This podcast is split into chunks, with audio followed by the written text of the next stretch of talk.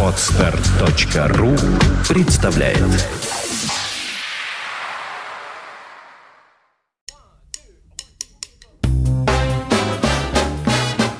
Слушать здесь.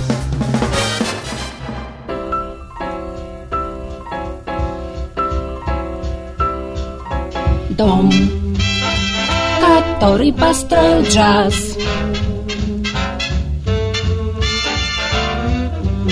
Вид сбоку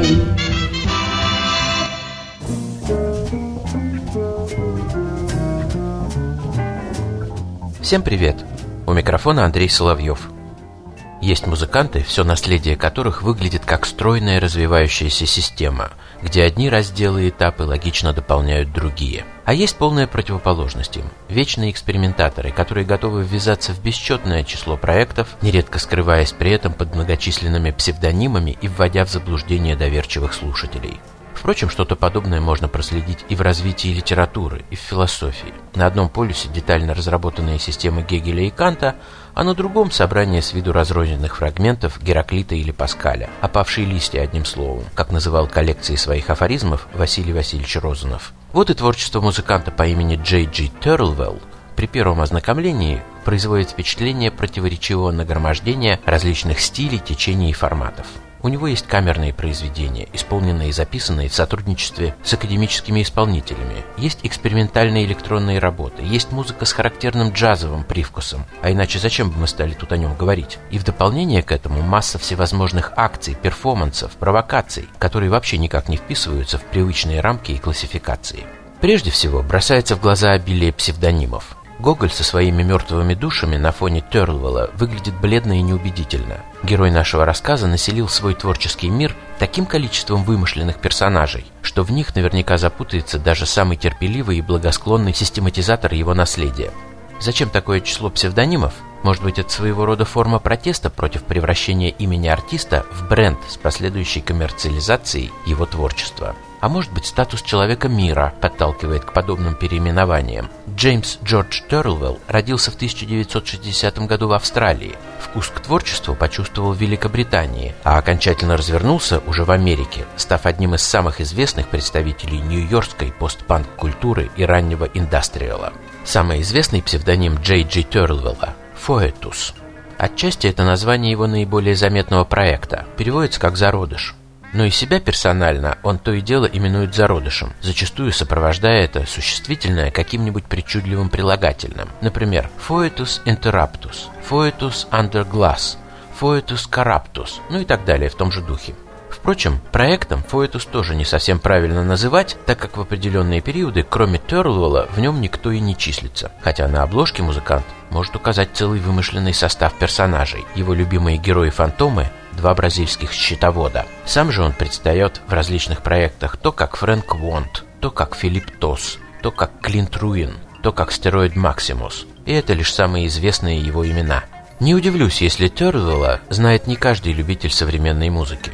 Как мы поняли, он сам тщательно позаботился о том, чтобы все запутать. Однако в числе его постоянных партнеров довольно много громких имен. В основном это представители музыкально-артистической богемы, всегда готовые поразить свою аудиторию чем-нибудь свежим и оригинальным. Ник Кейв и Марк Элмонд, Терстен Мур и Лидия Ланч, которая, кстати, на протяжении многих лет была девушкой Терлуэлла, а также Red Hot Chili Peppers, Nine Inch Nails, Front 242 и даже Мэрилин Мэнсон, которые заказывали многоликому экспериментатору ремиксы своих нашумевших хитов. Я был искренне удивлен, когда в кругу единомышленников Терлвелла наткнулся на упоминание подмосковной группы «Гипноз», Несколько последних работ Терлвелла посвящены основателю этого электронного проекта Дмитрию Зубову, трагически погибшему музыканту из города Фрязино. Однако самым джазовым проектом Джей Джей Терлвелла можно назвать его большой индустриально-салонный оркестр «Стероид Максимус».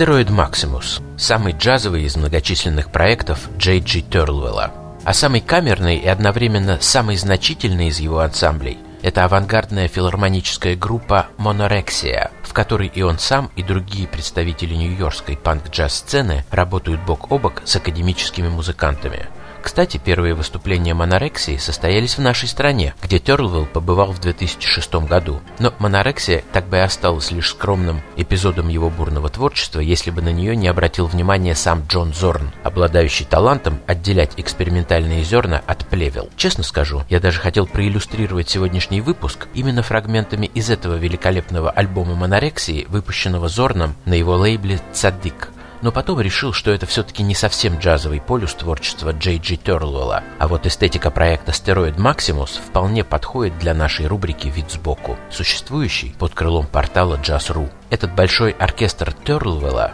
особенно близок и понятен мне потому, что он и звуком, и постмодернистским объединением музыкантов из разных эстетических ниш напоминает наши аналогичные составы, такие как поп-механика Сергея Курехина, оркестр нелегкой музыки Михаила Жукова, а отчасти и ранний состав оркестра московских композиторов. К сожалению, не все интересные отечественные проекты эпохи расцвета нового джаза в нашей стране были записаны и изданы. Что тут скажешь? Джей Джи Терлвеллу в этом плане повезло больше.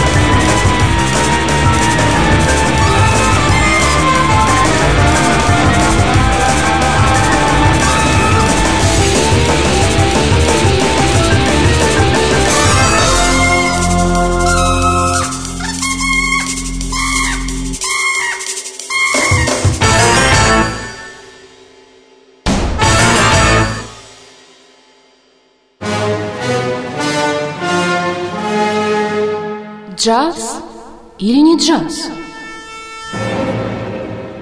Вот в чем вопрос. Слушать здесь. Скачать другие выпуски подкаста вы можете на podster.ru